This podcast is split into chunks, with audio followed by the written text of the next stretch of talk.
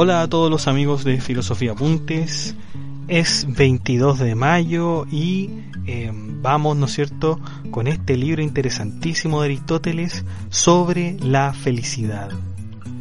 Eh, es interesante ver que alguien como Aristóteles, que fue médico, ¿no es cierto?, en la corte del rey Amintas, eh, haya, ¿no es cierto?, querido desarrollar este tema que es la felicidad, que es más bien un tema psicológico, más bien un tema de la mente, subjetivo, y aquí lo trata de ver con la mayor objetividad posible. Por lo tanto, eh, es entretenido ver cómo alguien, ¿no es cierto? Y eso quizá les debe pasar a ustedes, chicos, que cuando ven a alguien, ¿no es cierto?, que sabe de matemáticas o sabe de cosas que no son eh, propiamente humanistas, cuando habla de ellas, cuando habla de estas cosas humanas, uno se sorprende y dice, mire qué perspectiva puede tener esta persona. Así que va a ser muy interesante esto que vamos a ver sobre la, sobre la felicidad en el concepto aristotélico. Em, quisiera que me dejaran en sus comentarios, chicos, qué es la felicidad para ustedes. Yo, solamente con la imagen que les voy a mostrar en este podcast, ustedes me van a decir y se van a sorprender de qué, qué cuál es el concepto de felicidad para mí. Para mí. Así que los invito a escuchar este podcast en su totalidad y em, veamos qué nos dice Aristóteles. Bueno, tenemos entonces el libro 1 que trata sobre la felicidad, ¿no es cierto? Aristóteles dice que toda actividad humana tiene un fin.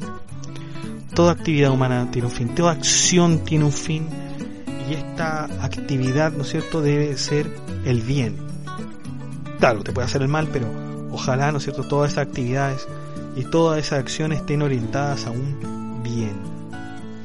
Por lo tanto, pareciera ser que si bien hay un si bien hay un bien, ¿no es cierto?, que es individual, que es el bien que puedo querer yo, también es el bien, hay un bien que propende, ¿no es cierto?, a las demás personas, a un bien en común, por decirlo de alguna forma. ¿ya? El bien personal o el bien en general podemos encontrarlo con fines y medios. Por ejemplo, el fin de la medicina es la salud, el fin de la guerra es la victoria, el fin de la construcción es el navío, etcétera, etcétera, etcétera. El fin del estudio es el aprender. Entonces pareciera que el fin, ¿no es cierto?, es la cosa más importante a la que nosotros tenemos que llegar por medio, ¿no es cierto?, de ciertas eh, ciencias. En este caso, la medicina, ¿no es cierto?, va a la salud. En ese sentido, chicos, tenemos dos tipos, ¿no es cierto?, de éticas. Tenemos una ética que es privada, ¿no es cierto?, que es la ética de nuestros fines, y la ética pública, que es el fin, ¿no es cierto?, que propende a los, em, a los demás. Y esta ética pública, chicos, eh, tiene mucha más importancia que la privada. Porque, por cierto, que la ética pública corresponde, ¿no es cierto?, a una ciudad, abarca una ciudad, abarca un grupo de individuos, ¿no es cierto?, que se quieren, ¿no es cierto?, que, que esté bien, se quiere que esté bien. En cambio, la ética, la ética pública, que, la ética privada, perdón, que también es importante, pero solamente propende a uno mismo. Por lo tanto, eh, siempre la, la más pública va a tener mucha más importancia. En este sentido, eh, también se hacen dos tipos de, de modos de vida, más bien tres tipos de, más bien tres modos de vida, perdón. Un modo de vida es el placer, esa, esas personas, ¿no es cierto?, que viven de los placeres, de la licencia, esas personas que son sibaritas, ¿no es cierto?, que lo único que le importa es satisfacer sus placeres. Está la persona política, que es el que busca el bien para los ciudadanos. Y eh, finalmente está la persona contemplativa, que busca la vida dedicada a la reflexión. Estos son tres modos de vida, chicos. Eh, el modo de vida político es una vida activa, es una vida activa. El político, ¿no es cierto?, está en constante ejercicio para ayudar a los demás. Siempre está buscando tratar de ayudar a los demás. En cambio, la vida contemplativa es una vida más bien personal, de reflexión, donde el ser humano, ¿no es cierto?, hace una introspección, ¿no es cierto?, sobre su vida, y es una vida por lo tanto eh, pasiva ¿ya? La vida del político es más activa y la del placer, bueno, es la vida del placer, no, no podemos decir mucho más allá de la, de la del placer, ¿no es cierto? Pero estos son los tres modos de vida, por lo tanto, pareciera ser que el más importante, como habíamos dicho sobre la ética pública, es la vida política. La vida política es la más importante porque propende, ¿no es cierto?, al bien de los ciudadanos.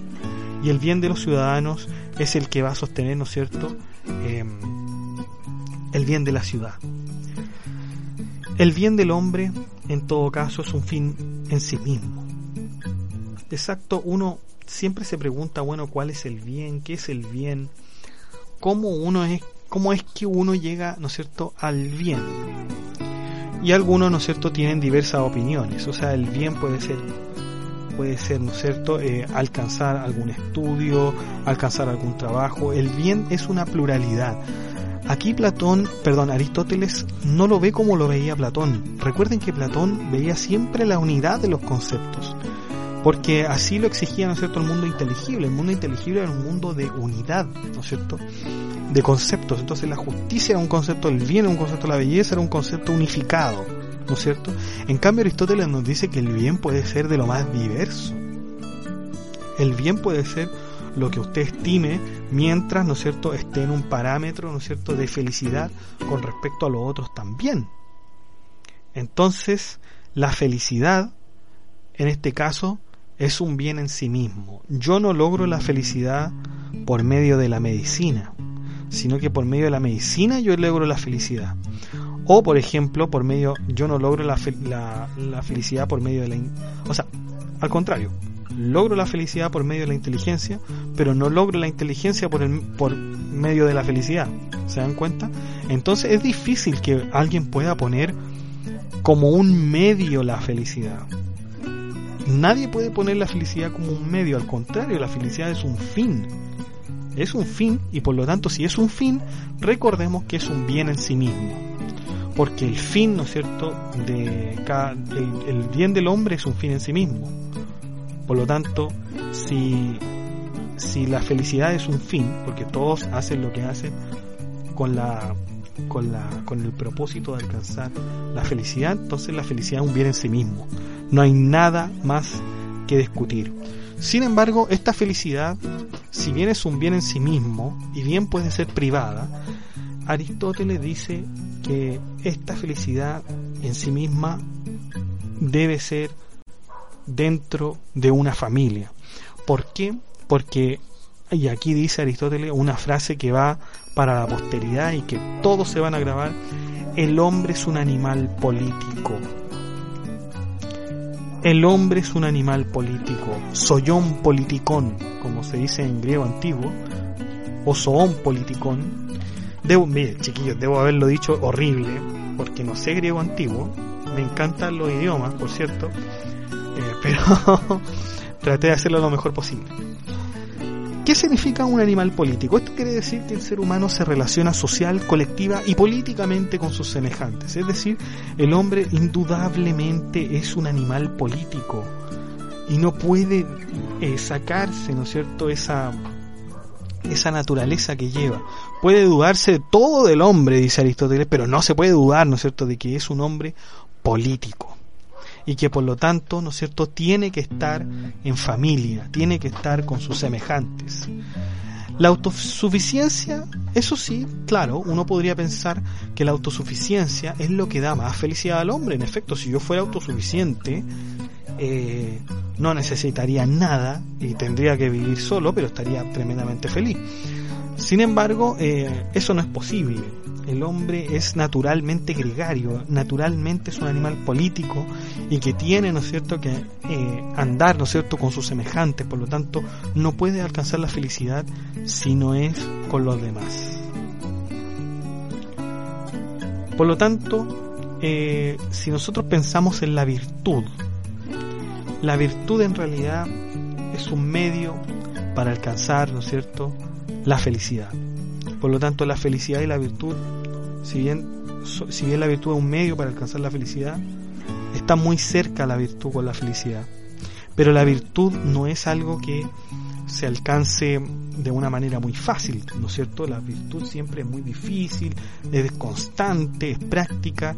Y aquí va otra frase de Aristóteles que es muy importante, que en realidad es como un refrán.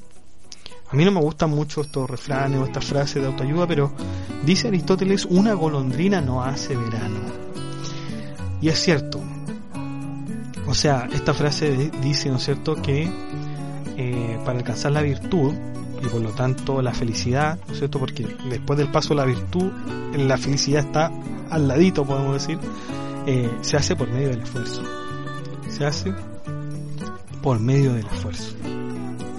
Em, y finalmente, si tenemos, ¿no es cierto?, el alma, tenemos el cuerpo y tenemos los bienes externos, ¿a cuál bien podríamos nosotros aspirar mucho más? Por supuesto que a los bienes del alma. A los bienes del alma, porque en el alma, chicos, está todo aquello, ¿no es cierto?, que, que nos hace ser quienes somos. Y si tenemos los bienes del alma en su lado correspondiente, entonces nada podría, ¿no es cierto?, afectarnos. ¿Ya? Por lo tanto, siempre hay que eh, propender, ¿no es cierto?, a los bienes del alma.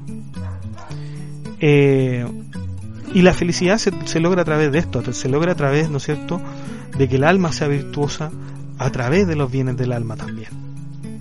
Por lo tanto, la felicidad tiene que ver mucho más con el alma que con el cuerpo o con las riquezas externas. ¿No es cierto? Sin embargo, el alma, recordemos que estaba dividida, estaba dividida en, en tres partes.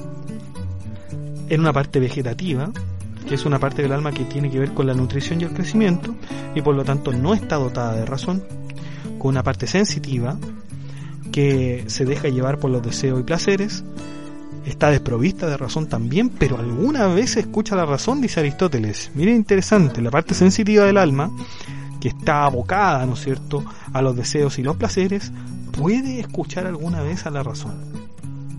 Y finalmente la parte intelectiva, que es la parte del alma que sí escucha la razón y que es racional por, por lo demás. La virtud también se puede dividir en dos especies. Tenemos la virtud ética y la virtud dianoética. La virtud ética, chicos, siempre con la moderación y la generosidad, y en cambio la virtud dianoética es con la sabiduría, inteligencia y prudencia. No se asusten por estas virtudes éticas o virtudes dianoéticas porque es lo que vamos a ver, de hecho, en estos libros, ¿no es cierto?, de la ética de Nicómaco. Em, por lo tanto, chiquillos, realmente hemos terminado este libro de la ética Nicómaco. Es em, totalmente intuitivo, un libro que cualquiera podría leer y cualquiera podría entender muy bien y vemos ya cómo Aristóteles se despoja, ¿no es cierto?, de este lado biologista, como había dicho al principio, ¿no es cierto?, este lado de, de examinar, ¿no es cierto?, cada concepto, de... Bueno, aquí también lo hace, pero no en el sentido de mm, como el, con la rigurosidad, ¿no es cierto?, de un médico, sino que da también, Aristóteles en este libro da también parte de su emocionalidad, ¿no es cierto?, de su corazón, porque para hablar de la felicidad, él debió también pensar en lo que a él le hacía feliz, ¿no es cierto? Y bueno, eh, me llama la atención, ¿no es cierto?, esta vida política, ¿no es cierto?, vida política como activa, decía Aristóteles, y en, efecto quizás los políticos de aquel tiempo sí eran personas que se preocupaban, no como ahora se demuestra, pero en efecto, de hecho, eso de la vida activa y la vida pasiva lo vamos a ver en el libro de política de Aristóteles, en el libro 1, creo que es, que es muy interesante también lo que el análisis que hace Aristóteles.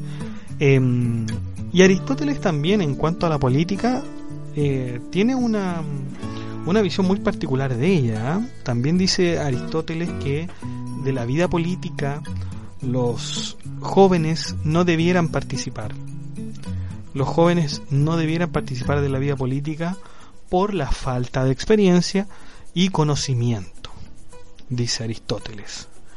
Em, y eso me recuerda una canción, ¿no es cierto?, que los hermanos argentinos seguramente conocerán, ¿no es cierto?, de, León Gieco, cuando dice que eh, menos mal que no tienen experiencia de robar, que no tienen experiencia de mentir los jóvenes, ¿no? Por lo tanto, es muy curioso lo, lo, que dice Aristóteles. Aristóteles siempre, ¿no es cierto?, propendiendo al sentido común, ¿no es cierto?, a la observación, a lo que todo que todo lo que él observa y no tanto a la especulación. Aristóteles, si bien era un gran, ¿no es cierto?, especulaba, ¿no es cierto?, sobre los misterios del universo con el motor inmóvil y todo ello, la verdad es que Aristóteles eh, es más observador, diría yo, es más empírico, es más en la tierra, ¿no es cierto? Recuerden, ¿no es cierto?, ese cuadro de Rafael donde Aristóteles está sosteniendo, ¿no es cierto?, la ética no cómaco, pero, ¿no es cierto?, pone su mano hacia abajo diciendo, no, estamos en la tierra. Platón, y Platón, por otro lado, tiene la mano apuntada hacia el mundo de la idea, ¿no es cierto?, hacia el cielo, ¿ya? Bueno, eso ha sido todo chicos, muchas gracias. Vamos a seguir con el libro de Platón, ¿no es cierto? Ética Nicómaco, este es el primer libro, vamos a ir analizando los demás en lo sucesivo. Suscríbanse, comenten y den like. Muchas gracias a todos.